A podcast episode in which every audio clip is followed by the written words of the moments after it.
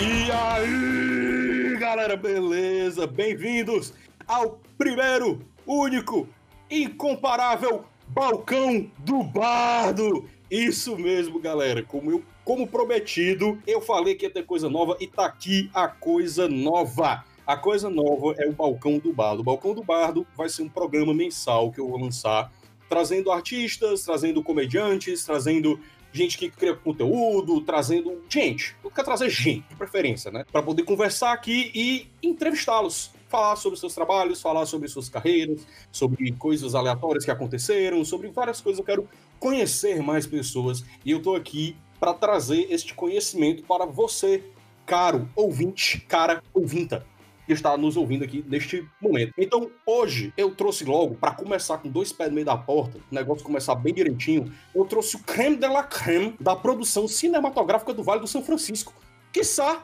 do Brasil. Eu estou Eita. na presença. eu estou na presença das grandiosas integrantes, donos maravilhosos da M5 Produções. Aê!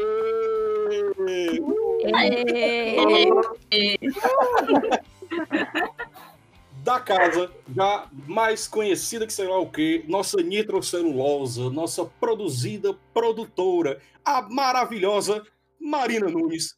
E aí? Não, toda vez, toda vez ele fala isso, toda vez eu fico com vergonha, gente. É impressionante. Que nem ele falou. já, já estive aqui várias vezes, mas dessa vez, dessa vez é, é bastante especial. Yeah, dessa vez é muito, muito, muito especial. Ao lado de Marina, sentado aqui, do ladinho aqui no balcão, nós temos Gabriele Gabi Peixoto. e aí, gatora, como é que você tá? Tudo bem, tudo tranquilo. Tudo na paz? nervosa. Tudo, tudo na paz. Relaxa, você vai relaxar daqui a pouco. Quando, quando começar a descer a, a cachaça, a gente começa a relaxar, entendeu? Na segunda cerveja a gente já tá de boa. Já tá trocando ideia aqui, parece que a gente é amigo de infância. então tá show. Além de Gabriele, Gabi, nós temos Rafaela Lucas. Diga um oi, Rafaela. Hello. E aí, Olá. tudo bom?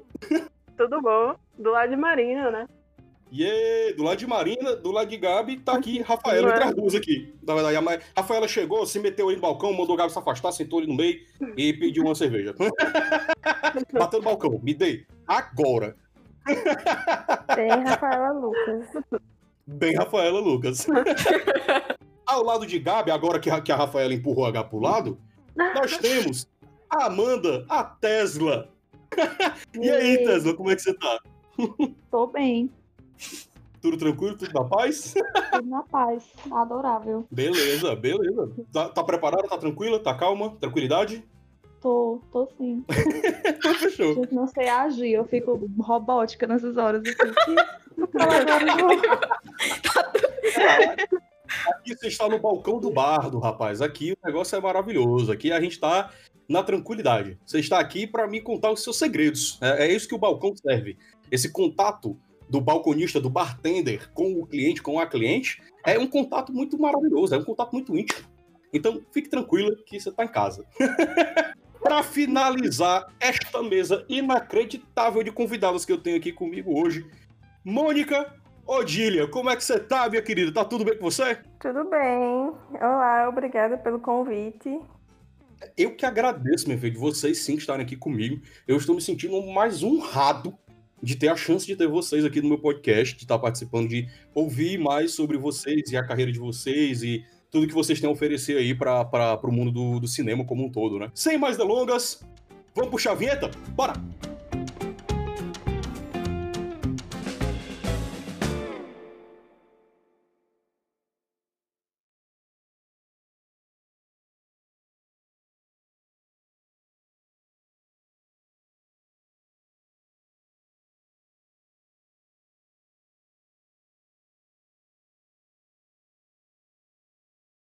Começando do começo, pelo óbvio, vamos começar logo aqui do começo. Eu quero perguntar para cada uma das cinco como foi que começou a carreira de vocês, como foi que vocês é, se interessaram pela área, como é que vocês se envolveram no audiovisual. Marina, já que você é da casa, já está aqui há tempo com a gente, deve, já deve ter ouvinte nosso aí que deve estar tá muito curioso para saber do teu background, para saber de onde tu veio, para onde tu vai. Então, vamos começar por você, minha querida. E aí, como foi que começou? Como foi que isso tudo aí começou a tua carreira? Como é que do princípio, assim, o que foi que te Minha interessou? carreira, menino. Né? Celebridade, ela. Carreira, rapaz, aqui é. É, aqui é. Minha, minha jornada. Minha jornada. É. Sua jornada pelo. Quando sai sua biografia? Vai ter três páginas. Marina Uncovered, né? É, eu vou escrever sobre o futuro, assim, tipo, minhas expectativas de vida. Aí vai ser. Vai ser Jornada Certo, mano. futura. É tipo jornada o- futura. o Justin Bieber, com, sei lá, 15 anos de idade, dizendo que o momento mais triste da vida dele foi quando o hamster dele morreu. Tá ligado? Aí você percebe que você não precisa tanto saber assim da vida do Justin Bieber.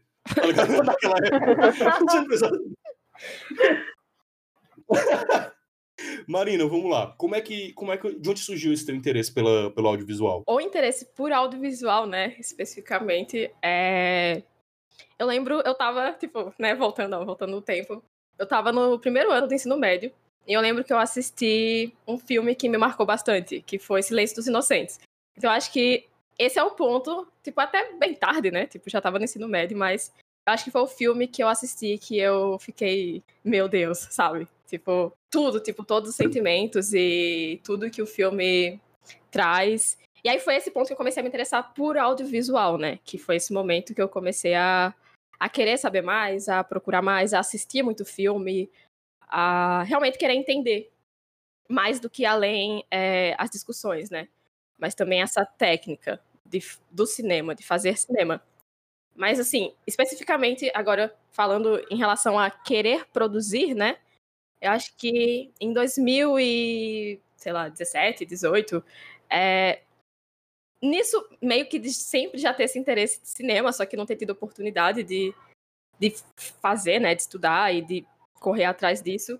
Eu assisti uma série, é tudo, tudo eu assisti alguma coisa. É, sempre tem essas coisas de tipo, É assim começa, assim assisti começa. alguma coisa, aí marcou, eu começa, fico, meu ouvi Deus. um disco, ouvi um artista, vi um show, e aí, pô, eu quero fazer isso daqui, eu quero virar isso daí. Então faz todo sentido que seja série, né? E aí eu assisti um- essa série, que é Tony Rock, que é uma série da Tina Fey. E eu lembro de. Eu terminei a série, eu tava. É uma série de comédia. Tipo. Eu tenho plena consciência que não é a melhor série do mundo, mas pra mim é uma série muito importante. Eu tava chorando muito e eu tava pensando, meu Deus, eu, eu quero fazer isso, sabe? Eu quero fazer as pessoas se sentirem desse jeito. E acho que foi aí que surgiu, sabe, realmente o desejo de produzir. Foi nesse momento que eu pensei, eu quero que as pessoas sintam o que eu tô sentindo. Eu quero que as pessoas sintam com algo que eu produzi, algo que eu vou produzir, né? Então, acho que foi esse o ponto. E aí, no caso, no ano seguinte, surgiu a oportunidade de fazer um curso técnico de produção audiovisual. E aí as coisas realmente começaram a andar, né? Foi aí que tu começou a criar tuas primeiras produções, né? No, foi, no curso técnico a gente criou algumas produções, né? Tanto para alguns festivais da escola, como para o TCC. E aí foi onde eu comecei realmente a trabalhar mais com edição, né? Que é o que eu faço principalmente hoje em dia. Então foi nesse momento que eu percebi que a edição funcionava muito bem para mim. Eu gostava muito de pegar essa cena, sabe? Tipo, cada take e juntar e formar uma história. Eu acho que para mim essa parte mais bonita é você pegar esses, Uhum. esses recortes e você contar uma coisa com aquilo. Muito bom, muito bom. E, e transparece o teu interesse pelo, pelo, pelo audiovisual, a gente sabe que, que tem isso, porque como a gente já falou que várias vezes você tem um nitrocelulose, né? E Sim. já, já, já tá ali mostrando seu interesse pela área, assim, como você fala sobre isso.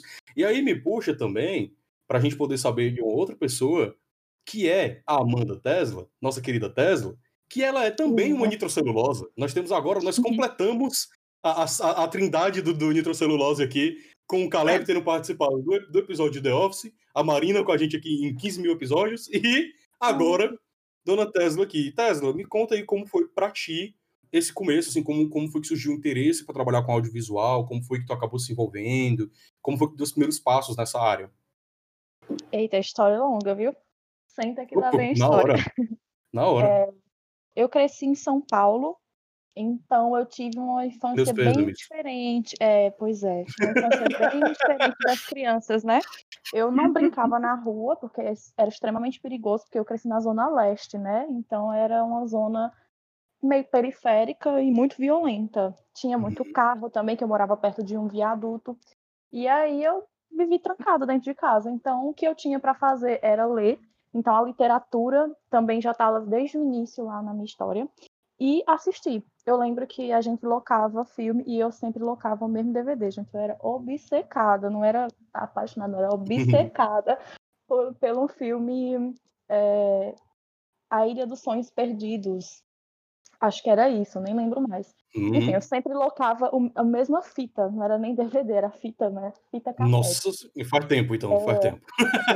Eu sou velha, né? Tô me entregando, não se enganem com a minha carinha de 17 anos. Eu, eu não sei o que é isso. Fita, eu só conheço de Blu-ray pra cá. Eu só, só assisti filme streaming. Não, não, não sei o que você está falando. Millennial. É, e aí, é, eu cresci é, gostando de arte por conta disso, né? Porque eu não tinha o que fazer, não tinha muito, não brinquei de peão, não soltei pipa, não, não corri no meio da rua. Então, eu cresci assistindo e lendo. E aí, quando eu vim aqui para Petrolina, né, já era uma pessoa extremamente introspectiva, né? Porque é, é uma outra realidade aqui, é bem mais tranquilo, né? Você pode sair na rua, o povo almoça no meio da rua, Sim. que eu ficava chocada, assim, colocava as cadeiras no meio da rua almoçando, eu ficava, gente, onde eu tô? Um universo paralelo isso aqui. Mas é Nossa, co- incrível. E aí, conheço demais essa é, viu, mulher?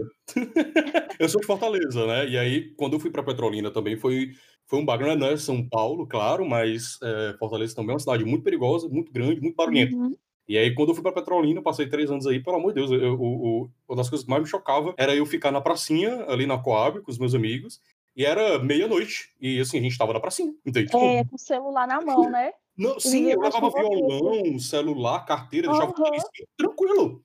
Eu, E assim? Eu já estaria esquartejado em São Paulo essa hora. Aí, cheguei aqui e continuei, né? Comecei a me entrosar mais, é, participar desses eventos culturais, artísticos que tem aqui, mas sempre é, como plateia, né? E aí eu sempre escrevia contos e tal. Aí eu entrei para o núcleo de literatura do SESC e lá eles ficavam instigando muito a gente a produzir coisas, né? E aí Uhum. em 2016 aconteceu um evento super traumático na minha vida e eu comecei a, a rever meus conceitos, assim, pensando se eu gosto tanto de arte, por que não produzir arte também, né?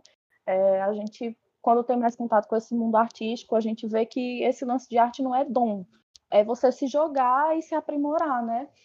E aí eu comecei a fazer performances de intervenção urbana e tal, e aí começou aí mesmo. E aí comecei a publicar contos e a fazer várias coisas, só que nunca me passou pela minha cabeça é, produzir coisas do audiovisual, até porque é, as coisas que eu fazia exigiam só de mim, né? Então eu fazia Uhum. meus roteiros, eu decorava as minhas falas, eu fazia meu figurino, ia lá e fazia uma intervenção, fazia uma performance. E o audiovisual não, né? Já requer uma equipe. Logo eu, assim, uma pessoa extremamente, né? Eu ficava assim, Extremamente nunca, paulista. assim, um bicho do mato, né? Eu ficava É. nunca na galáxia que eu vou conseguir Uhum. fazer parte de uma equipe, né? E tal. E aí que entra Marina na história, né? Porque é Marina que, que surge com essas ideias doidas, assim, né? E eu sou bem vamos, e ela é bora, e a gente vai e faz as coisas. E ela que super incentiva, assim, que fica chamando e Melhor tal. tipo de e- pessoas, né? é, e É. é através dela que começou essa coisa do audiovisual, assim. E aí, no nitrocelulose e na M5 também, eu tô mais para essa parte mesmo de escrita de roteiro, que já é um derivado Uhum. ali da literatura, então peguei só o fluxo, né? Mas basicamente é isso. Pô, que massa, que massa. É bom saber que, que antes de você entrar nesse, nesse meio, né, você teve esse acesso é, num- numa produção mais independente, né, mais individual, e aí você começa, Uhum, acho que nesse período, você começa a aprender a se expressar, você começa a se identificar, né, com, com a sua arte e tal. Acho que a gente tem muito esse, esse momento, é, é, quando a gente é músico, quando a gente é artista de maneira geral, eu posso falar pela minha experiência com a música, né?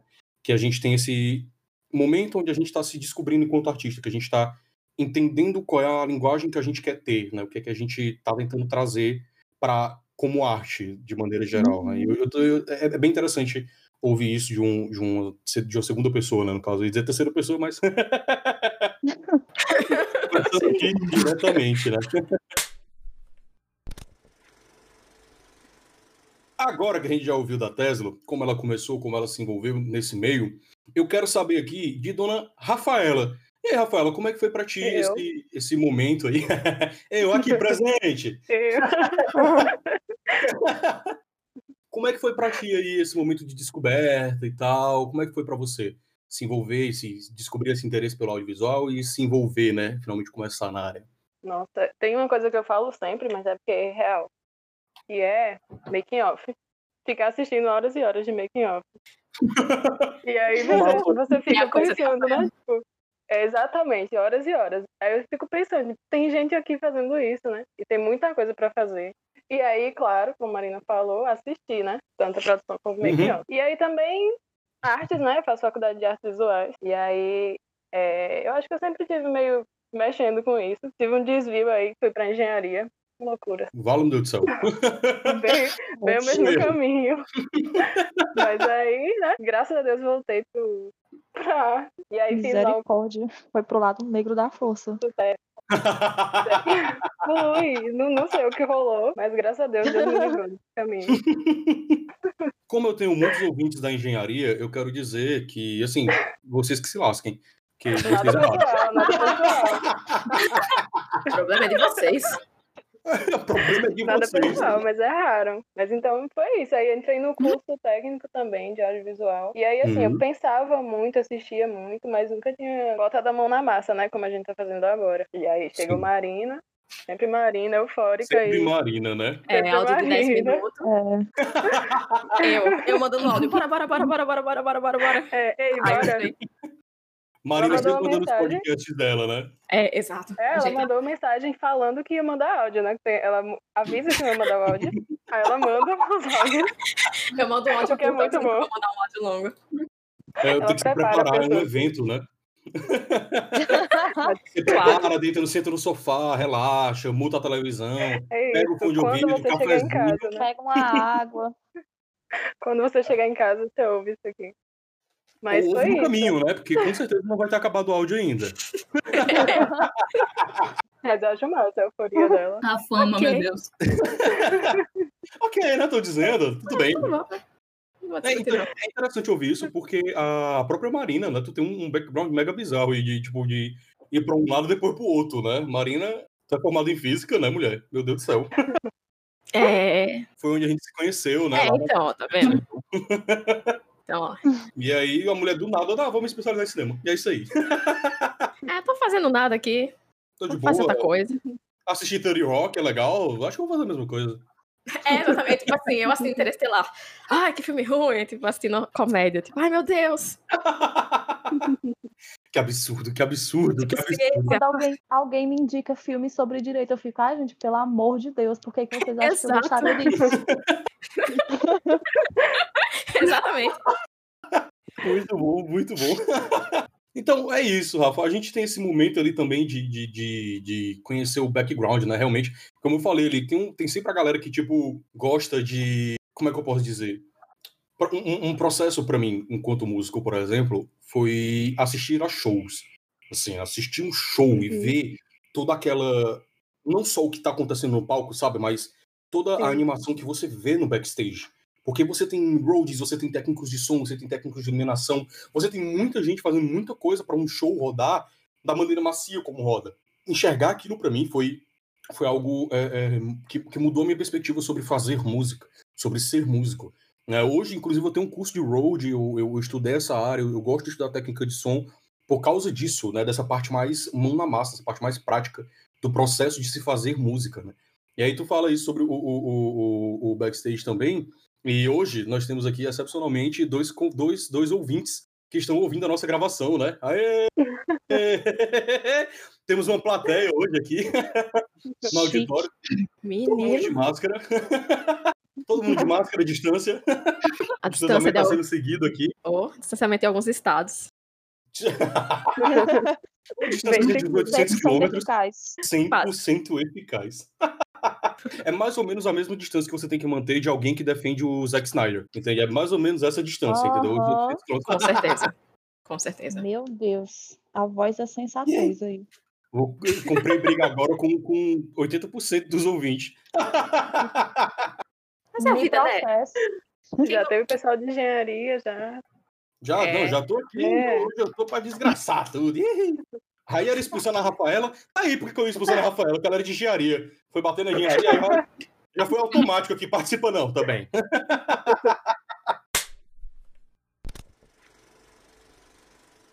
Bom, já ouvimos de Dona Rafaela, já ouvimos das nossas nitrocelulosas Marina e Tesla. Vamos agora para Gabriele. Gabi, como é que você tá, meu querido? Tá tudo bem? de novo? Tudo tranquilo? Tá beleza até agora? Tudo bem, tá tudo bem. Gabi, como é que foi que começou pra ti? Como é que, que surgiu esse teu interesse? Como é que foi que, que chegou na, a, a produzir, né? Como começou no audiovisual? Conta aí pra gente. Vamos voltar a 1995. Mentira. É, eu, eu tava.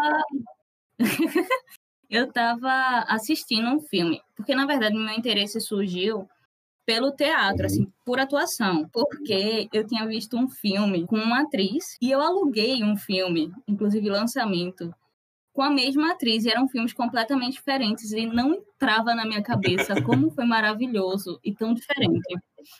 E, tipo, eu aluguei um filme, aí, tipo, filme no lançamento você alugava num dia e entregava no Uhum. outro. E de um dia para o outro eu assisti cinco vezes o filme, Nossa. porque eu fiquei, meu Deus, como funciona isso? e eu tinha 12 anos. E, e eu foi uma época que eu também estava morando em Petrolina, tinha me, me mudado de Recife para Petrolina, Uhum. e eu comecei a assistir muito filme.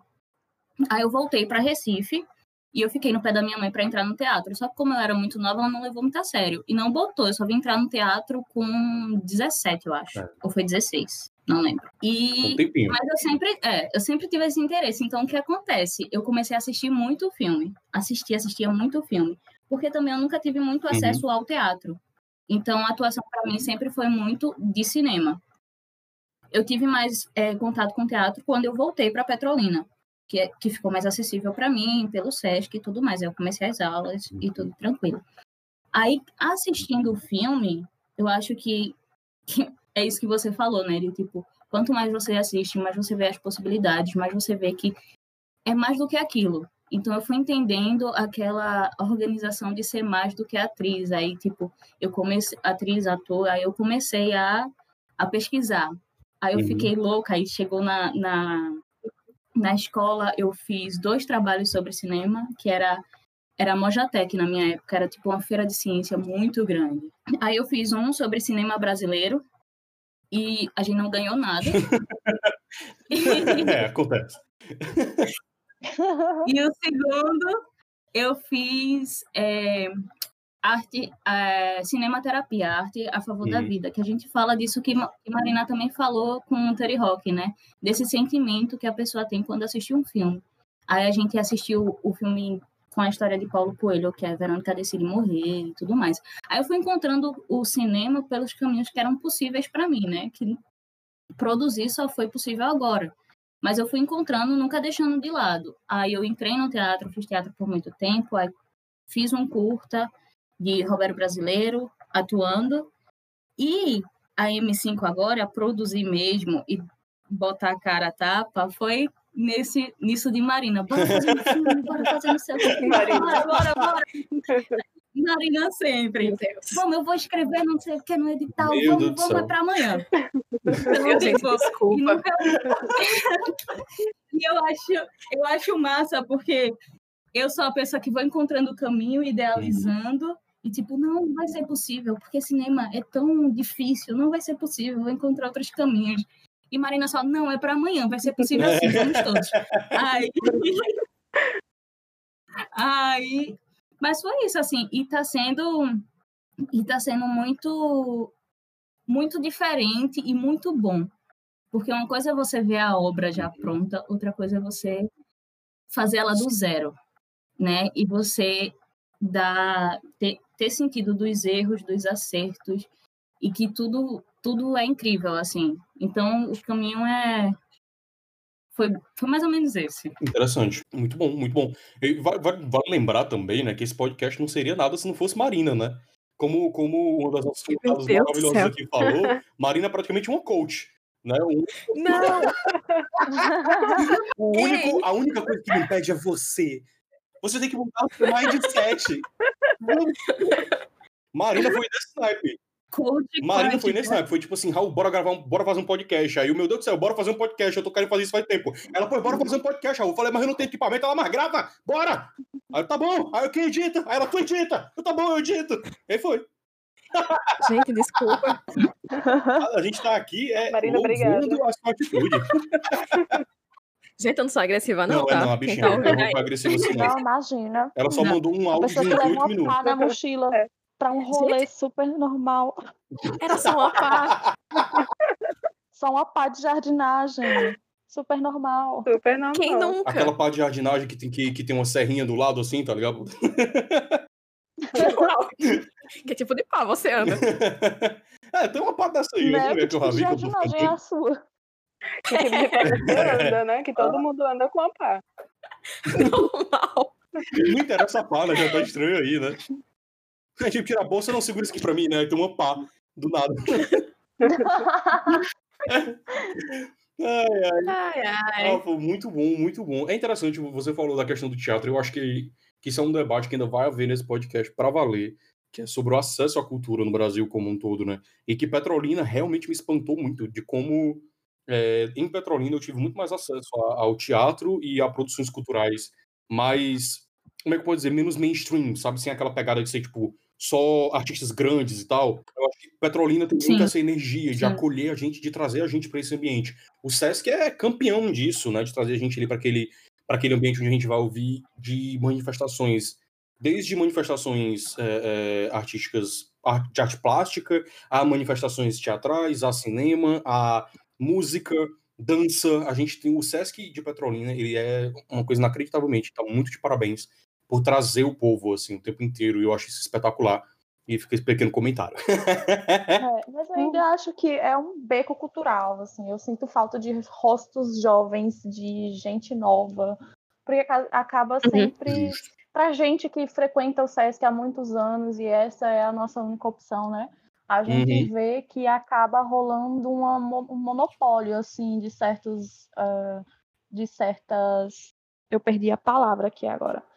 Enfim, Certas equipes. de certas manifestações, assim, de certos nichos Uhum. é, acaba ficando sempre, sempre aqueles mesmos rostos. A gente já sabe o que vai ver, a gente já sabe quem vai ver.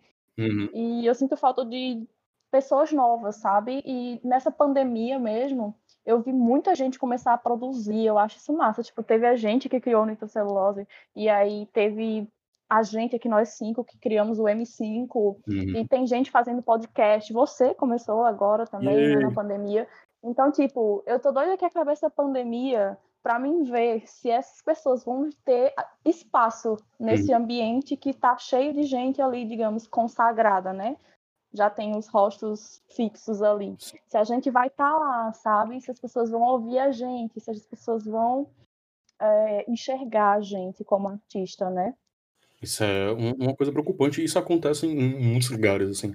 Aqui em Fortaleza a gente tem esses problemas também de figurinhas marcadas já, né? Todo mundo já sabe, são Uhum. figurinhas carimbadas, todo mundo já sabe, tem evento na Praia de Iracema, todo mundo já sabe quem vai tocar, tem evento não sei aonde, todo mundo já sabe quem é que tá Uhum. participando, quem é que tá por trás daquilo, são sempre as mesmas pessoas e ficam naquele mundinho delas ali. E resta, acho que resta aos, a quem tá surgindo agora, porque nos últimos anos a gente teve uma produção, eu, eu não sei se foi uma impressão minha, mas parece que tá aumentando muito a quantidade de de gente que tá produzindo. E eu acho que resta a gente também eh, se unir nesse sentido, sabe? Por exemplo, os podcasters cearenses, eles têm um grupo de uma rede de, de apoio mútuo, sabe? A galera compartilha os episódios, a galera se ajuda, a galera se conversa, sabe? Com a proposta de tirar esse eixo que tem Rio-São Paulo no mundo dos podcasts. Olha o avião passando. Tchau, avião. Sim, sim, Quer dizer, oi, né? Tá chegando esse aqui. É. Boa viagem! olha o Lula Sem indo! máscara! Referência aí pra quem tem mais de 20 anos aí, ah, meu Deus do céu. É, meu Deus, tô velho. É. É, galera, é isso aí. Aí, é, acaba que a gente tem esse, esse, esse nicho e a gente tem que se, se unir e construir o nosso espaço, né? Muitos artistas, o Esdras, por exemplo, eh, no que participou do episódio do Grammy, ele estava falando sobre como artistas negros estão se unindo para criar redes de apoio para a arte deles. Porque se, se, Uhum. se deixar na mão da indústria como um todo, ela não vai dar espaço. Entende? Só para selecionados, gato pingados aqui, é, que se adequem ao que eles querem especificamente, né? Assim, a, a uns As padrões cotas aleatórios. lá deles. Isso, vão ter as cotinhas Uhum. deles ali, pra poder parecer que eles não são racistas, entende? Então, É, exato. se você não cria essa rede de apoio, se você não cria esse, esse ambiente, assim, onde, onde todo mundo vai ter espaço, né, onde pessoas vão ter espaço em geral, você acaba dependendo de outras pessoas que não querem isso. Elas não querem abrir mão do- dos direitos dela, dos privilégios que ela tem.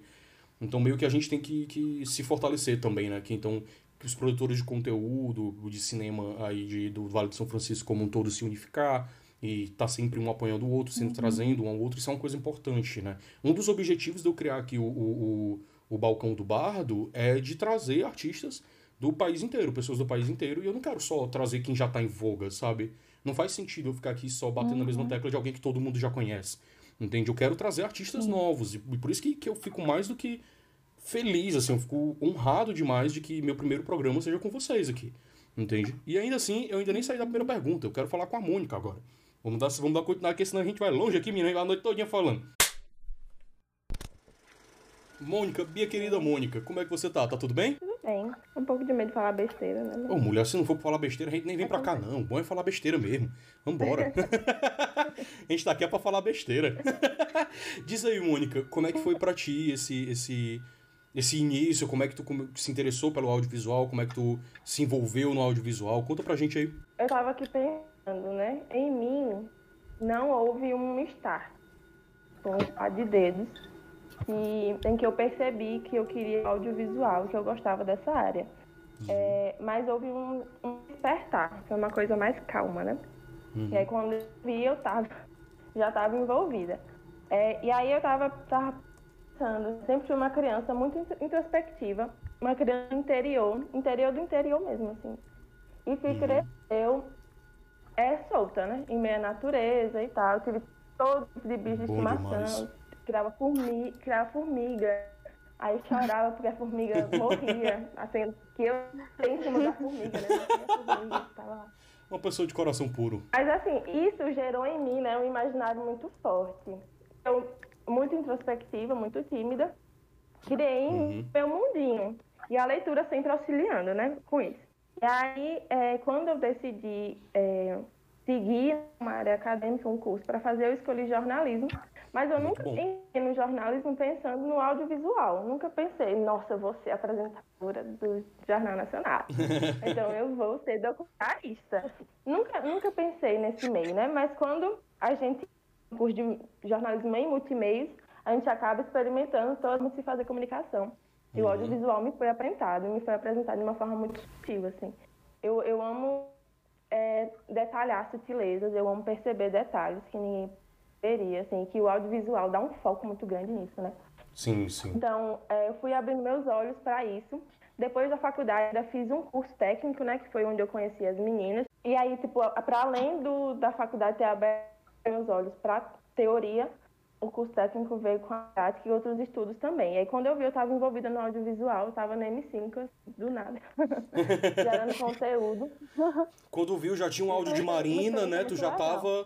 Sim, tava no grupo. Mas graças a Deus, ainda bem que aconteceu. Ainda bem, né?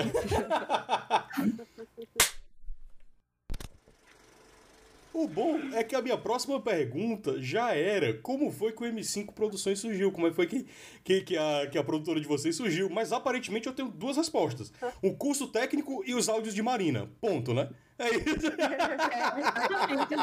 Bora, bora, bora, bora, bora, bora, bora. Foi assim que surgiu. É pra amanhã, é pra amanhã, é pra amanhã. Bora, bora, bora, bora, bora, bora, bora. Vamos gravar agora, agora, agora, agora, agora. Surgiu na base da É. pressa, né? Não, mas vamos lá, vamos lá. É, Como foi que, vamos, que vamos, rolou isso daí pra vocês? Tipo, como foi que vocês se conheceram? é, é, todas vocês se conheceram no curso técnico mesmo? E aí foi surgindo isso? Não, então, é, eu fiz o. Eu entrei no curso técnico em 2018. E aí foi o mesmo ano que eu conheci a Amanda. Eu conheci a Amanda no final do ano, em uma festa de aniversário de um amigo nosso. Foi risco que eu faca. E aí, Muito bom. é, nisso, né, tipo, a Amanda sempre já era, né, mais cinéfila que eu até. Assistiu os Tarkovsky. Meu Deus, isso é possível? É, isso é possível. e aí a gente... coisa estranha, você não entenderia. É. É. E aí a gente começou a conversar, né? Principalmente sobre cinema. E aí, Amanda é, me apresentou o Sesc. Então, por causa de Amanda, eu entrei no núcleo de audiovisual do Sesc. E aí, nisso eu estava no curso técnico, né? E aí eu entrei no Sesc e comecei a ter mais prática. Isso em 2018. Aí em 2019, eu tinha que resolver uns problemas lá no, no local do curso técnico, né? Algumas coisas referentes a diploma e tal. E aí eu conheci Gabi, Mônica e Rafa, que elas são de uma turma depois da minha. E aí a gente se aproximou e foi isso, assim. E aí, como a gente se conheceu, né? Isso. Aí, em relação à M5, eu sempre quis produzir.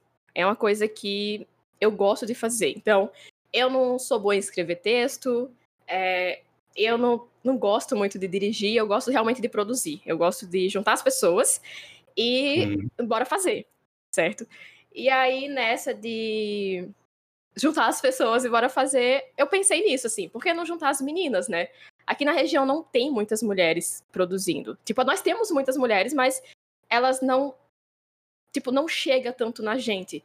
E aí a ideia foi essa: criar um grupo de mulheres que estão à frente das funções principais para produzir audiovisual. E para produzir um audiovisual que a gente consiga tanto levar para as pessoas, como é, até acolher outras pessoas. Então eu acho que é um, um plano, assim, sabe? A gente Uhum. produzir nossas coisas, mas a gente também, quem sabe um dia a gente tá conseguindo abrir portas para as outras pessoas, mesmo que seja aqui na região, né? Tipo, não tenho essa pretensão de, sei lá, fazer um filme pra Globo, mas acho que aqui na região já é um, um não passo, seria sabe? ruim, né? Não tem, não tem problema nenhum, não Não, Globo, isso. Globo, Globo. me contrata. Globo, tô, tô aqui. Contrata a M5, ó. Aí depois tá lá fazendo filme da turma do Didi. Ah, não! É tipo, início de um sonho. Aí, Bacurau. Deus, eu falei. do. Expectativa, Bacurau, realidade, turma do Didi. É isso aí, os Trapalhões vai- vai salvar a Xuxa de novo. Pegou a carteira de trabalho da gente e jogou na cara da gente agora. Não tem mais Globo. Não tem mais nada. Acabou o autógrafo na carteira. Acabou Acabou, tudo. Eu queria uma folga pro Renato Aragão na minha CLT, de boa. Problema nenhum. É, acho que. Quem sabe? Ô, louco, aí- meu. E aí foi isso. Foi essa ideia de juntar as meninas. Aí faltava duas semanas pra encerrar um edital de Juazeiro. E aí, por isso, os áudios de bora, bora, bora, bora, bora, porque a gente realmente tinha um prazo curto. As meninas aceitaram, então nós começamos a criar um projeto, né? bom. submeter nesse edital, que conseguimos, fomos aprovadas, e aí a partir daí realmente a M5 ela conseguiu se concretizar, né? Porque a gente teve esse incentivo do, do município. Interessante, interessante. Bom, bom, bom, bom conhecer a, a história de origem das heroínas, né? É sempre legal de conhecer a história de origem dos Vingadores e a gente conhece agora a história de origem da M5 Produções. Muito massa. Gente, complementem. É, aí é que tá. Vocês. é, é, a gente ouviu a perspectiva de Marina e vocês têm alguma coisa a acrescentar? Mais alguém quer falar alguma coisa? Teve mais alguma coisa aí nesse meio que pra vocês foi relevante, assim, nesse processo? Eu acho que teve uma vez a gente no modelo, né, que foi onde a gente fez o curso, que a gente estava conversando justamente sobre ter poucas mulheres produzindo, pelo menos que chegava na gente. E a gente só vamos, vamos fazer um filme só com mulheres produzindo aí, bora. Só que é aquele bora de bora, combinar pra combinar. a gente marca, né? Vai. Não era o Bora, É. não era o Bora de Marina, né? Bora de Marina é que duas semanas foi Marina que disse. Aí tá, ah, vai ser massa, tarará, tarará, tarará. Aí isso foi em 2019, passou e de repente só. Aí foi quando Marina veio, só com bora. Bora, vai ser bora. Aí É todo agora, mundo né? foi. Agora não tem É. mais isso. Rapaz, o é que, que pensando bem agora, que o podcast foi nesse naipe. Eu falei com Marina, acho que em 2018, que eu tava com esse interesse de construir um podcast. Aí quando foi ano passado, ela, meu irmão, bora. Eu, tá bom, bora. E aí a gente veio. e tá aqui hoje Vai. fazendo tô a desgraça na vida dos outros. É, tô, tô de boa, pandemia, pandemia, tô só. Eu tô, eu tô surtando aqui sozinho, eu vou surtar fazendo podcast. É, a gente, em 2000 e, acho que foi em 2019, a gente criou um piloto de um outro podcast que não deu Foi. certo. Que não, não foi pra frente. Não né? deu certo porque a gente não fez, né, também. É, a gente também. Ah, aquele Bora. podcast de cinco minutos. Não, não, foi um outro com o Nando e Raul. Ah, Isso. já teve mais de um. Teve mais Uhum. um. É, teve esse também que eu desisti também. Meu Deus do céu. Eu, eu não. É, Uma sequência de deu ruim, Muito né? muita coisa, muita coisa. Foi, foi, uma sequência que deu ruim assim. Mas aí também, quando deu certo, deu certo. É, eu, eu tava, eu passei os últimos dois anos acumulando algumas histórias pra poder criar o podcast, entendeu? É essa a estratégia, gente. A gente passa alguns anos, a gente atrasa, que é pra gente poder viver outras coisas e aplicar na nossa arte e na nossa comunicação. É essa a parada. Eu não estava atrasando, eu não atrasei a produção, eu estava pesquisando, é diferente. Tava buscando referência. Isso. de campo. Isso, é É exatamente. procrastinação, é planejamento. Muito bom, meu Deus, eu vou usar essa frase na vida. É planejamento e ócio criativo. Ótimo criativo. Pois é. Sim, exatamente. Eu uso muito essa Exato. desculpa. Eu uso o tempo inteiro. Meu processo, não. é, meu processo criativo é lento, sabe? Eu, eu tô deitado assistindo TikTok. E aí tô de boa. Tipo, É, é isso aqui, tô tirando referências aqui, gente. Fico vendo vídeo de entrevista do Trevor Noah. Eu, porra, tô pesquisando, gente. Tô estudando aqui há, há seis horas deitado. Pra poder chegar aqui, ó, e fazer um bom programa aqui de, de, de, de entrevistas um dia.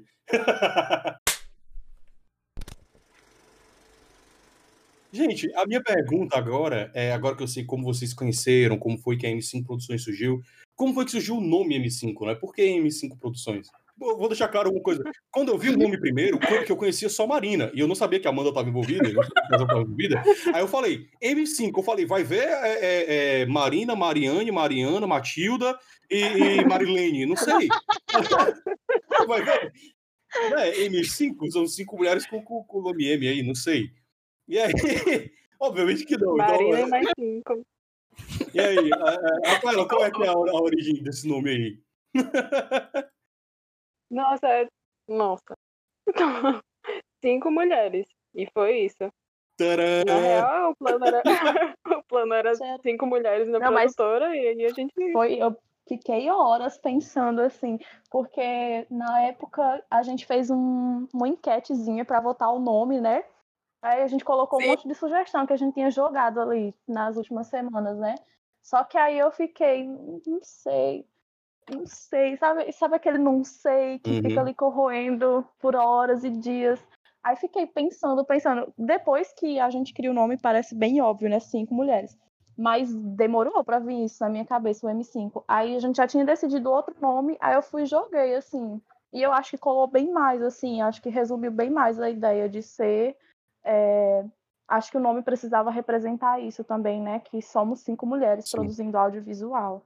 Não é qualquer grupo, é cinco mulheres. A gente já tinha feito a enquete. A gente já É tinha verdade, decidido outro porque- nome pela enquete. E aí, tipo, na hora que É o resultado da enquete, a Amanda, e se for M5? A gente, sim, Sim, é Não isso. votação, mas e se? A gente, com, com o nosso protótipo de, de podcast, eu, Marina e Nando, a gente passou uma chamada de umas três horas. A gente decidiu o criando nome. 50 milhões de nomes. E aí, no final das contas, ah, sem mais delonga. Tô pronto, fechou. Sem mais delongas. Surgiu tanto nome. Eu, eu, eu, eu lembro que a gente tinha um arquivo do Word no Google Docs que a gente ficava digitando os nomes. Foi uma coisa, não sei nem se esse negócio existe ainda. Mas era cada nome, assim, era um pior que o outro. E aí, tal hora, a gente cansado de pensar de verdade, começamos a avacalhar. E aí saiu cada nome bizarro. Tudo- Acho que tinha alguma coisa que a gente queria misturar. Pernambuco, Bahia e, e Ceará. Ia ser um Bacep, Cepébia, Cepebla. a gente começou teve nome essa de ideia. secretaria, né? Secretaria de Prefeitura, PASEP. Bacep Podcast, né? Falou, pô, pô, é, Um negócio sobre a saúde. é de central de esgoto, né? É um podcast sobre central de esgoto. Bacep. Não, mas esse processo de nome é sempre uma comédia. Surge cada pérola, meu irmão, que pelo amor de Deus. Não, o, o nome Bar do Gordo, né? Não sei se eu expliquei isso em algum, em algum dos episódios, mas esse nome Bar do Gordo surgiu porque, primeiro, eu tive um bar. Segundo, eu sou gordo. Terceiro, eu sou apaixonado pela classe bardo do RPG.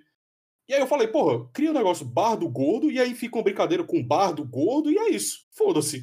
Tipo assim, vai ser isso. Acabou, e aí deu certo. Inclusive, eu só, eu só entendi o trocadilho quando eu falei em voz alta. Porque eu tava mandando um áudio pro nitrocelulose. Aí eu falando não sei o que, não sei o que, não sei o que, o bar do gordo. Bar do gordo. Aí fiquei no áudio. Agora eu entendi. Agora tudo faz sentido.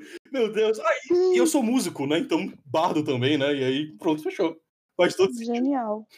Naquele momento você genial, fica- Acho que É um genial. bom nome, Raul. Não é. É um bom nome, de verdade. Deu Você fica certo. bardo gordo. Bardo gordo. Isso mesmo. É, você fica bardo gordo, E aí? bardo Bar- gordo, Bardo bardo gordo. gordo. Bar do gordo. Gordo do baré. Aí é, é- é tanto que, que vem agora o balcão Raul, do você já- bardo, né? Bardo, é. E Raul já teve um bar, então. É, eu já tive um bar, eu tive um bar ali em 2018, 2019. Foi uma experiência traumatizante, não recomendo, mas amei. É, é, é, maravilha. E tem muita história, eu já contei uma ou outra historinha aqui. Acho que eu contei uma história lá no, no podcast que eu participei, que é o, o Sabida Podcast, que é daqui de Ceará, maravilhosa, Vanessa. Um, um cheiro pra Vanessa, pra Andressa, pro Gabriel. Então, galera, continuando aqui o programa, é, eu queria falar aqui logo das nossas queridas maravilhosas, que elas estão também com uma websérie. E é esse talvez o, o principal motivo pelo qual elas vieram aqui, para que a gente possa falar sobre essa série. E eu queria saber, é, Marina, já tem alguma data de publicação? Já tem alguma coisa?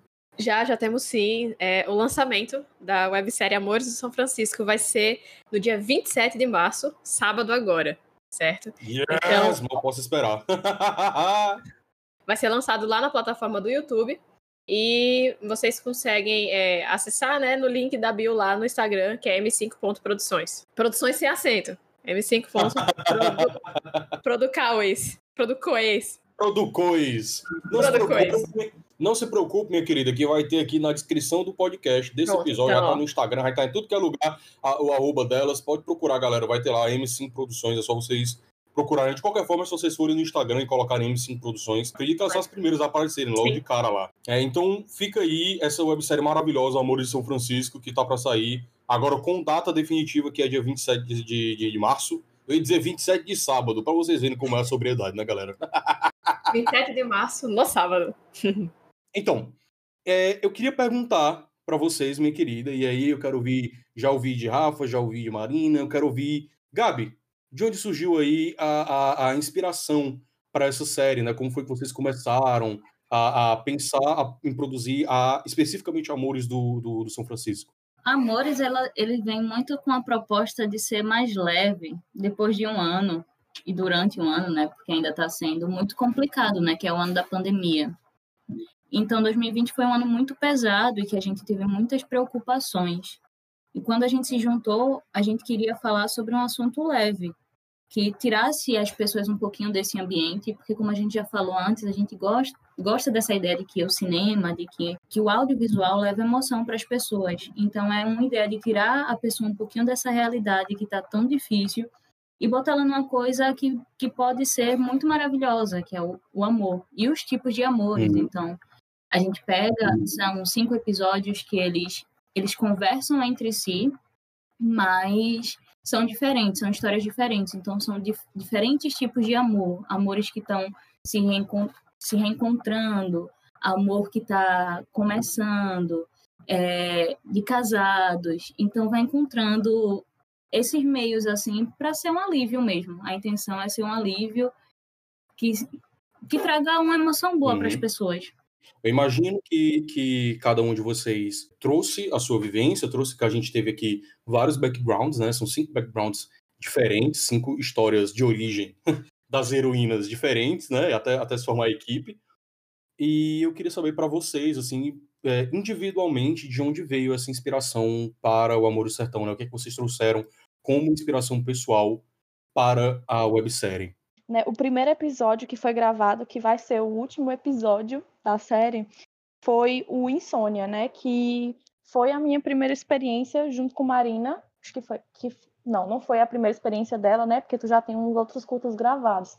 Mas que a gente produziu, assim, que a gente. que foi ideia nossa, que, enfim, Marina chegou em mim e disse: a gente vai fazer um curta, escreva em 15 dias. Aí eu fiquei assim, o quê?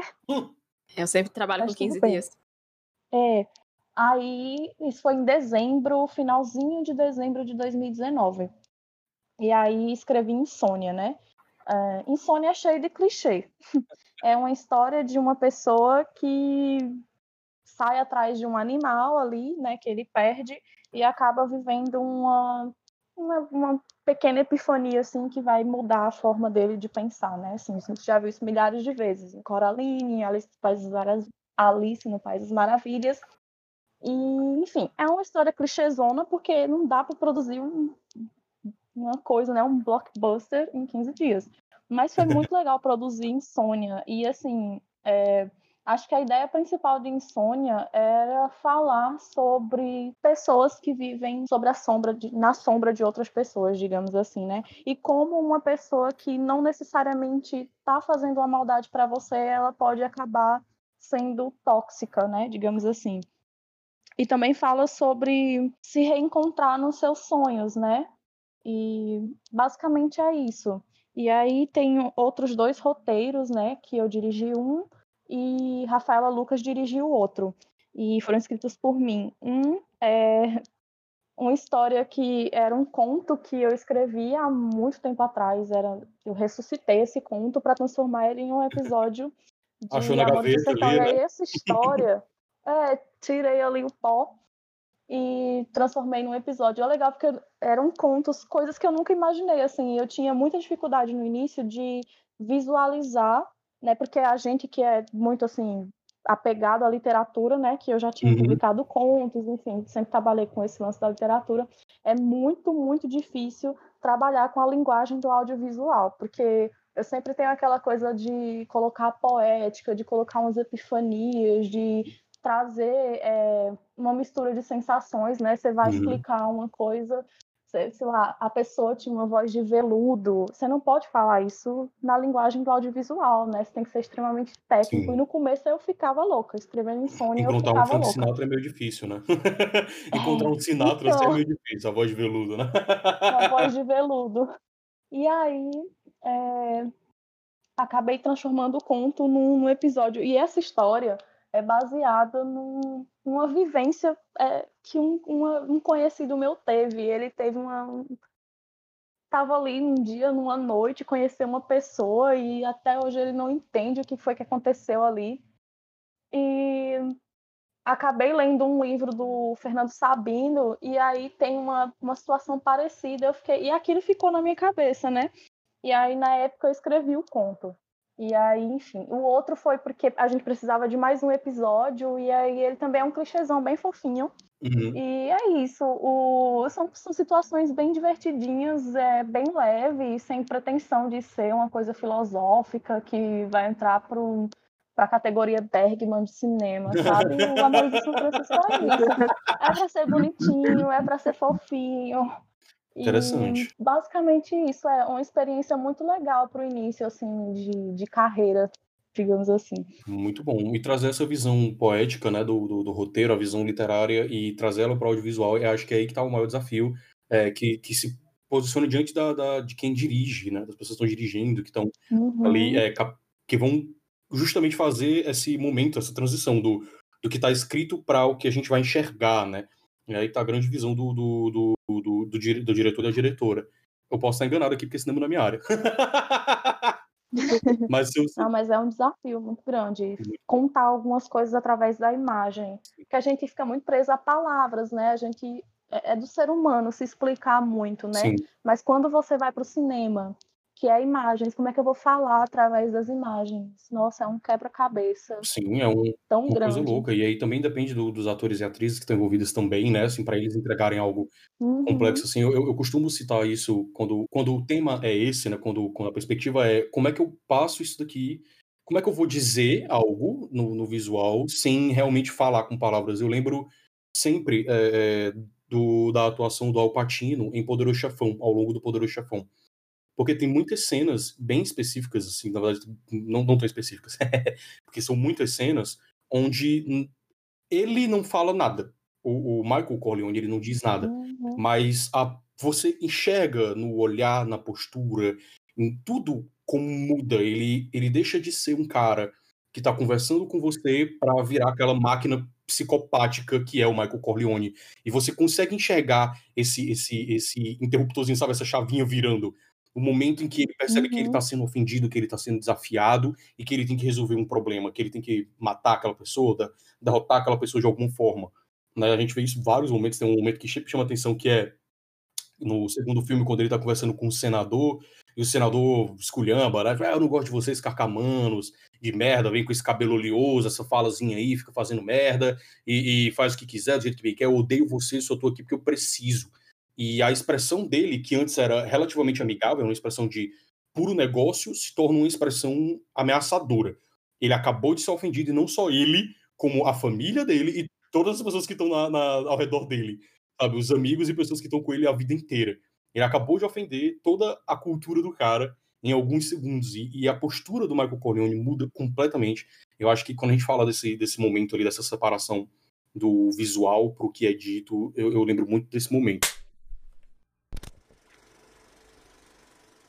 Então, a gente já ouviu aqui muitas inspirações de como surgiu o Amor de São Francisco. E eu queria saber, minhas, se, se tem mais alguma coisa que vocês queiram acrescentar, Rafa, Mônica, Marina, vocês querem acrescentar mais alguma coisa aí na, na fala do que inspirou vocês dentro da, da produção é, dessa websérie? Acho que a, a websérie, né, ela foi inspirada, é como, como o Gabi falou, nessa, nessa simplicidade dos amores, né?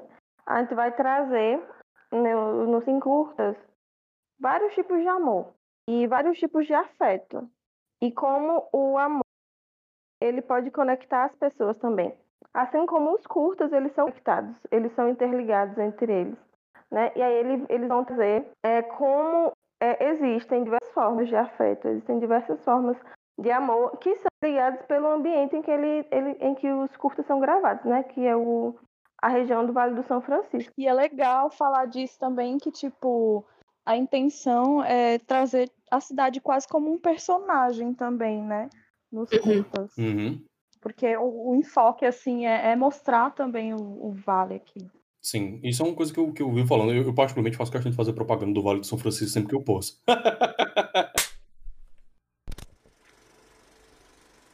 Então, tendo, tendo em mente é, essas inspirações que vocês trouxeram pra gente, que vocês falaram até agora, qual é o qual vocês diriam que é o tema central de Amores do São Francisco?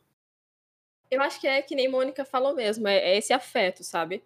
Eu acho que a base da, dessas histórias e desse curso são esses tipos de afeto e como eles é, estão presentes né, em todos os tipos de relações e, e como às vezes tem afeto em uma situação que não parece ter mais, sabe?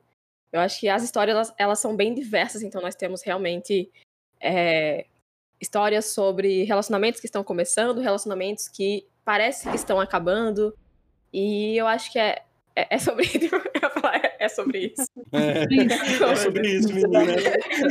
perdi, perdi o foco. E tá tudo bem. E tá, tá tudo bem. E tá tudo bem. É, alguém continua agora um pouquinho. Não é sobre isso, gente. É, que sensacional. Não, mas é, inclusive sobre o afeto que a gente tem, né, pelo Vale do São Francisco.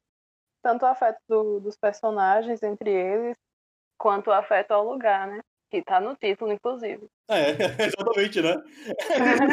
a gente sempre volta, a gente sempre volta pro título, porque né, porque a gente o colocou ainda bem claro, né? título já. Sim. Mas é isso. o afeto entre as pessoas e entre pessoas e lugar também. É, aí daqui a pouco termina, de, termina a votação, né? Quando for lançar, lança como Web 5, né? Que...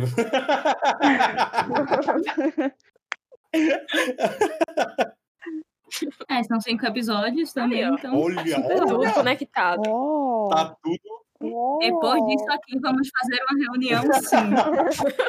Alienígenas do presente, né? A nova ordem mundial começa no Vale do São Francisco. Mentira, aqui não tem espaço pra teoria de conspiração, não. Não tem, tem espaço pra essas coisas, não. de doido. Ou tem. Ou tem.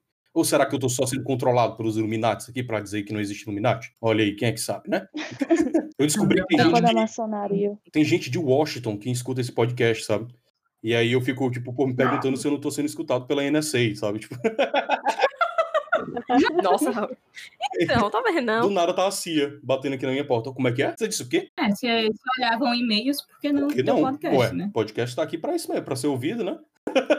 Rapaz, se eles compartilharem, eu não tenho problema com isso, né? Inclusive, já que chegaram até aqui, aproveitem para se lembrar de seguir a gente no Spotify, nas outras redes, nas outras plataformas de streaming. Vai seguir a gente no Instagram e compartilhe isso com os amigos de vocês, galera, porque aqui esse podcastzinho aqui tá Eu tô, tô me esforçando. De, de vai dar certo, galera. Vai dar certo. Esse, esse, esse trecho foi dedicado a quem, aos ouvintes ou a Cia? Não entendi. tá pedindo pra Cia, né? não entendi. Bom, FBI, se a Cia tá né? ouvindo, ela já tá me seguindo. O mínimo que ela pode fazer é compartilhar. Literalmente. Tá ouvindo mesmo? Ela tá me seguindo mesmo, tá bom, não tem problema não. Inclusive, ah, um cara ali na árvore. Opa, tudo bom? É Estranho. Deixa eu ver. Acho que ele tá ouvindo aqui a gravação. Tá gostando? Ah, beleza. E roubou seu celular. É Lara. Uhum.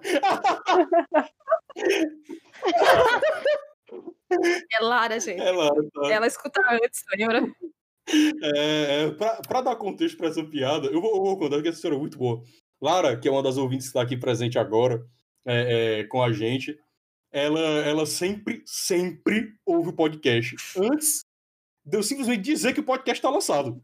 Do nada, a mulher, eu vou mandar mensagem para ela, vou mandar no- nos grupos, que vai se divulgar. É, o podcast foi lançado, eu sei, já tô aqui na metade já. E aí eu cheguei à conclusão de que ela, na verdade, está ouvindo durante as gravações. Entendeu?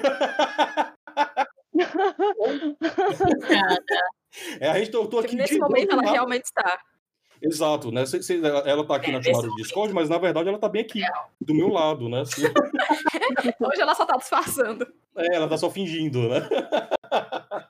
Ela tá atrás do balcão, assim, tocada no chão, sabe? É, é o Louro José. É. Ah, o Louro José do Bar do Gordo. Ai, sensacional. A Lara A José. Lara José. Pronto. Ó, mentes, grandes mentes pensam igual, viu? Ai, ai, sensacional. Então, para finalizar aqui, já com, com, com, com essa maravilha que foi conhecer um pouco mais da produção de vocês, conhecer como vocês. Conhecer como vocês se conheceram, a história de origem do, do, do nosso, do nosso grupo de heroínas aqui, da produção audiovisual. Eu queria saber como foi o, processo, como está sendo o dia a dia dessa produção, né? O dia a dia da produção do, do- dessa websérie. Como é que está sendo para vocês? Quais experiências, comédias e, e desesperos e raivas que, que vocês têm para contar aí? Desesperos. Marina, eu sei que tem Desesperos. alguma. Uma brincadeira. Foi. A gente já finalizou as gravações, né? E assim, pra quem. pra quem assiste cinema, né? Que nem a gente antes. É... Gente, é trabalho. Meu Deus do céu. Era seis da manhã até de noite, direto. Gravando e, e regravando. E. E eu não sei mais. Tá. E, e é os É, corres sei pra conseguir figurino, como, como é que é esses corres aí, né? Tipo, do dia a dia, tipo... Eu imagino que vocês tenham algumas problemáticas com relação à logística de trazer ator, trazer atriz, trazer equipamento e essas coisas. Isso, isso é um empecilho muito grande para vocês. agora é. Cuidado com Covid. Cuidado com com o Covid, Covid. é. Imagino que tenha sido... Adaptação o tempo todo. Eu acho que uma Adaptação coisa. de tudo. Sim. Isso, então, é, a forma que a gente trabalha na M5, né? Tipo, nós cinco somos produtoras, certo? Então, não tem é, uma pessoa que faz esse papel exclusivamente de produção, outra pessoa que faz um outro papel exclusivo. Claro, a Uhum. gente divide, né? A gente dividiu funções, porque não tem como alguém ficar com tudo, mas essa parte organizacional, né? Tipo, então, figurino, música, elenco, é, a gente meio que foi dividindo de uma maneira muito natural, baseado conhecimentos que a gente tinha. Então foi muito disso, assim, tipo, ah, conheci uma atriz, chama lá, é, conheci o pessoal da trilha sonora. Então a gente meio que, de forma natural, assim, a gente foi definindo essas funções e funcionou bem. Então, nosso trabalho em relação à pré-produção é muito todo mundo junto, se ajudando. E se tá muito pesado para alguém, bora lá ajudar, vamos pedir para poder funcionar, né? Que nós somos realmente as cinco produtoras, então nós cinco produzimos. E produzir, né, é, é meio que isso, assim, juntar todo mundo e fazer dar certo. Uhum. É tipo o Deep Purple no início da, da carreira, que tava trocando, fazendo rodízio. Ninguém vai entender a referência, mas tudo bem. Eu É, entendi, eu entendi, eu tô contigo. falei. Eu tô Ah, contigo. e aí, é, uma coisa que vale a pena ressaltar é que muita coisa para Amores do São Francisco ser possível é que a gente teve muita colaboração. Porque por mais que a gente tivesse o incentivo né, do, do Estado, é, não era o suficiente para a gente pagar, por exemplo, a trilha sonora, o valor que a pessoa realmente merecia ter recebido pela, por aquele trabalho, né? Então, assim, a gente teve muita gente incrível que ajudou e que topou fazer de graça, que topou fazer por um valor super baixo, que topou participar, assim, porque estava empolgado, sabe? Teve gente que se ofereceu, teve ator que se ofereceu para trabalhar, teve gente que veio depois, assim, que a série já está pronta, já está gravada, e teve gente que falou, poxa, achei muito massa o projeto de vocês, me incluam aí, que eu também queria participar. E isso é super incrível, sabe? No início, é vendo todo esse cenário consagrado que a gente já tem aqui no Vale do São Francisco, eu fiquei assim super porque a gente sabe que a gente está iniciando, que vai ter coisa que a gente vai vacilar, né? Vai ter um, algum errinho aqui, alguma coisinha que a gente esqueceu ali, mas é, é super legal ver isso, sabe? Ver que tem gente abrindo espaço para gente, porque uma coisa que a gente falou aqui durante o, o podcast inteiro é que essa coisa do acesso à internet e, e, aos espaços fez com que a arte ficasse muito democrática, mas ao mesmo tempo tem muita gente produzindo arte que não tem nenhuma visibilidade, porque o, os holofotes já têm aquelas pessoas específicas para onde eles apontam. E a gente vê pessoas que se interessaram pelo nosso trabalho. Eu fiquei assim, Itzimali.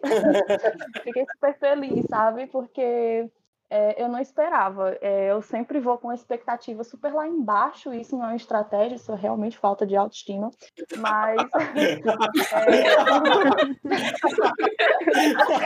é, né? É, Meu Deus. exato. E aí. É, eu Se eu não tenho esperança, assim, não existe desespero, né? Não tem nenhum. e aí, exatamente, né? Quem não espera nada. Não tem um, um filósofo Spinoza que ele dizia que a felicidade só pode ser alcançada com o abandono completo da esperança, né? Tipo, desde que você não esperança de que algo vá dar certo, você consegue ser plenamente feliz, porque você vive de acordo com a maré. Se você é uma, uma viagem dessa assim. Enfim, completamente relevante. Continue Tesla. Uhum. Vou usar otimista. agora para vou chegar no meu psicólogo, olha. Aí é isso, né? Fiquei super feliz com a recepção e tal. Inclusive, tipo, a gente ser convidada aqui é um reflexo disso também, sabe? Vocês uhum. serem convidados aqui é um reflexo de eu desesperar para falar com vocês e conhecer mais desse negócio, que é a Ave Maria. Uma equipe maravilhosa dessa, pelo amor de Deus, não tinha como não. Eu, eu e, e se, se, tem uma coisa que eu posso dizer também, que eu, eu me identifico com essa, com essa perspectiva de, tipo, de começar algo e de ver que tem muita gente produzindo e de que nem sempre você tem uma resposta. É que assim, o podcast é pequeno ainda, a gente está começando, não tem tantos ouvintes assim, mas eu recebo um feedback muito gostoso, sabe? De pessoas muito legais que falam comigo, que mandam mensagem no Instagram, no WhatsApp, no Telegram, para quem é mais próximo, né? E é sempre muito bom, sabe, ter, ter essa participação ativa das pessoas comentando, dando opiniões e, e falando sobre é, opiniões que foram dadas dentro do podcast, sobre visões, histórias que foram contadas. E, e eu fico feliz, assim, de saber que, que, que eu estou produzindo algo que vale a pena ser consumido, entende? E uhum. é muito interessante uhum. quando você fala de que existem essas cartas marcadas que todo mundo olha, né? Já tem esse holofote, porque Uh, como músico, uh, eu conheço muitos artistas que são independentes e, e autorais, eles estão criando conteúdo. É, é, e é uma coisa assim que todo mundo já sabe que uma banda pequena ela não tem visibilidade, certo? Então, digamos que eu chegue para vocês aqui com a, com a música de uma banda, a banda Lero White. Eu chego para vocês aqui e mostro. E, em geral, as pessoas elas viram a cara. Mas, se daqui a três anos a mesma música da banda Lero White tiver tocando na rádio, tiver tocando no TikTok, no Reels, a pessoa vai absorver aquilo e vai, e vai, a partir daí, gostar. Ela não gosta pela arte em si, ela gosta pela visibilidade que aquela arte tem. Que... Já dizia hum. Kelly que agora que cresci, você quer me namorar. Filósofa contemporânea.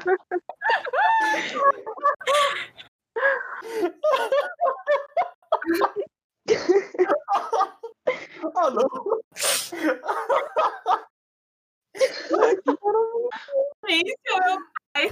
Que maravilha. É, perfeito. Perfeito. Essa foi a melhor referência que eu já ouvi sendo feita neste podcast. A referência mais impecável e pontual da história. Muito obrigado por esse prazer.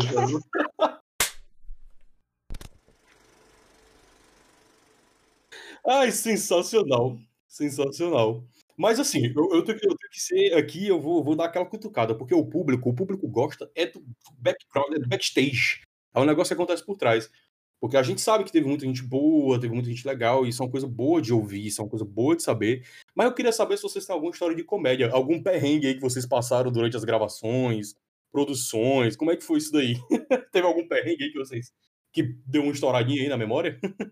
Durante as gravações de Insônia teve muita coisa. Teve uns macaquinhos que apareceu do nada e ficava gritando durante a gravação. Mentira! Uns saguis. A gente aí gravou um inserto do macaco, porque se não desse pra tirar, a gente usava. Justificação.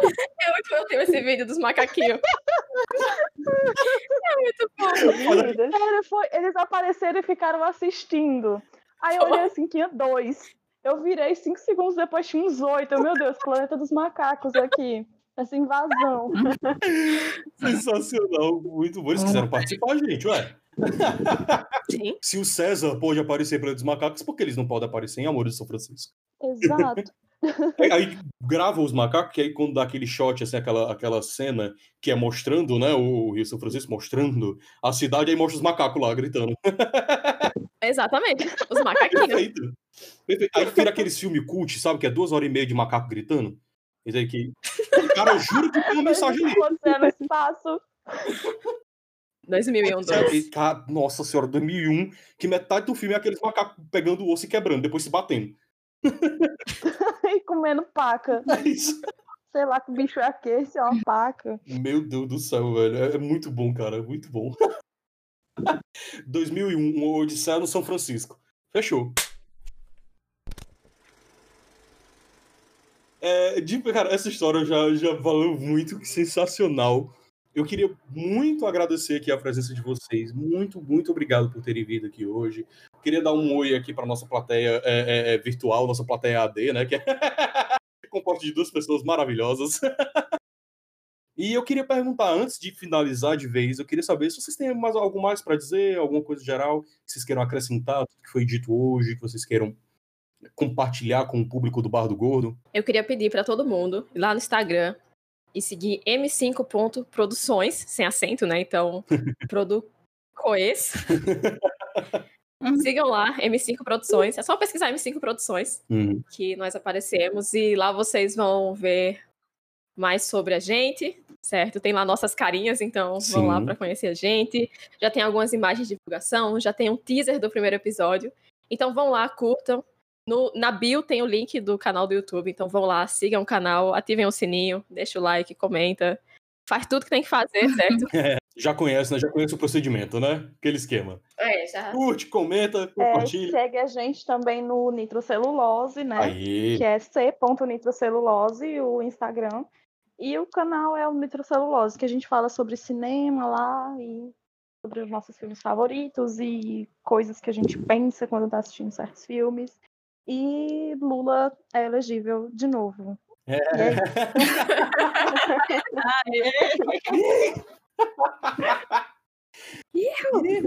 pois é isso, minhas queridas. Mais uma vez, muito obrigado por terem vindo aqui. Eu fico muito feliz de ter tido vocês neste local para falar sobre a produção de vocês, falar sobre arte, falar sobre como, como é esse contato da gente com a arte, como a gente começa. Fiquei muito feliz de conhecer um pouco mais sobre vocês, sabendo que eu não conheço nada ainda e que vocês têm muito mais a oferecer. Eu estou aqui ansiosamente aguardando a estreia dessa websérie maravilhosa, que eu tenho certeza que vai estar maravilhosa. Eu já adorei o teaser, eu já tenho acompanhado ali a publicação de, as publicações de vocês. É isso, acho que ficamos por aqui. Esse é o final do primeiro Balcão do Bardo, esse programa que eu vou fazer mensalmente para trazer artistas de maneira geral, produtores de conteúdo, produtoras de conteúdo. Eu quero trazer comediantes, eu quero trazer é, pessoas que fazem coisas incríveis. Eu quero trazer personalidades e trazer para os meus ouvintes essa um pouco do mundo, digamos assim. Trazer um pouco mais do mundo real, um pouco mais do que a gente tem de produção no Brasil como um todo. Então, muito obrigado pela paciência, muito obrigado por estar aqui até agora, ter ouvido esse programa todo. E um beijo do gordo, minha gente. Não, um beijo do bardo, que é por direitos autorais, não quero que o jogo me processe, né?